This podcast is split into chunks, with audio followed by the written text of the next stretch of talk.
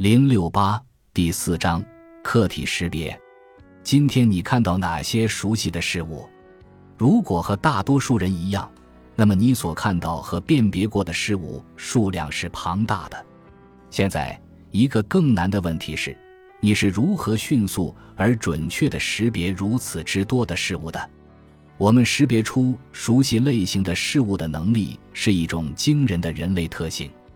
这一特性使得我们可以在人山人海中认出一位故友，能够仅凭几个音符辨别出一首曲子。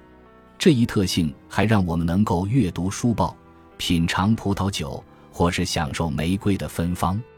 模式识别和识别客体的能力是一种认知能力，它使我们在大多数情况下能够天衣无缝地、迅速的，而且不费吹灰之力的行动。在日常生活中，我们无时不在进行着模式识别，然而其背后的认知结构却只是新近才被人们所理解。我们是如何认出我们认识的人的？举例来说，你如何识别出自己的祖母？是通过一个别人家的祖母无法匹配的祖母模板，还是存在一个一般性的祖母原型？让你可以在各种情况下认出自己的祖母。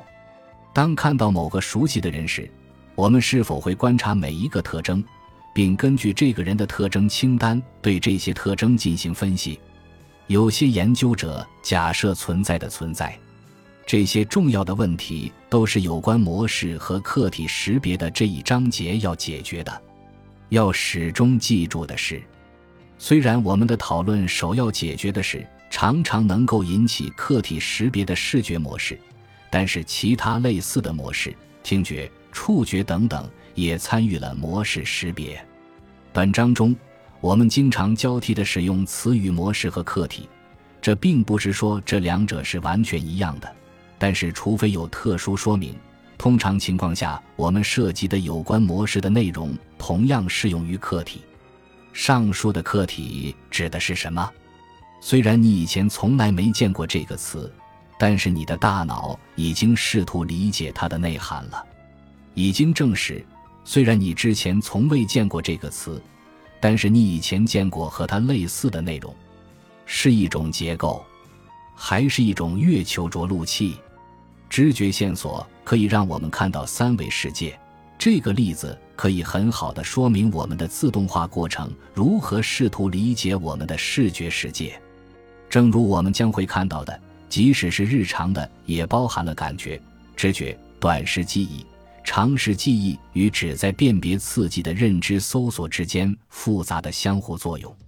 尽管客体识别的过程是如此复杂，但我们仍可以在不到一秒的时间里较为精确地执行完毕。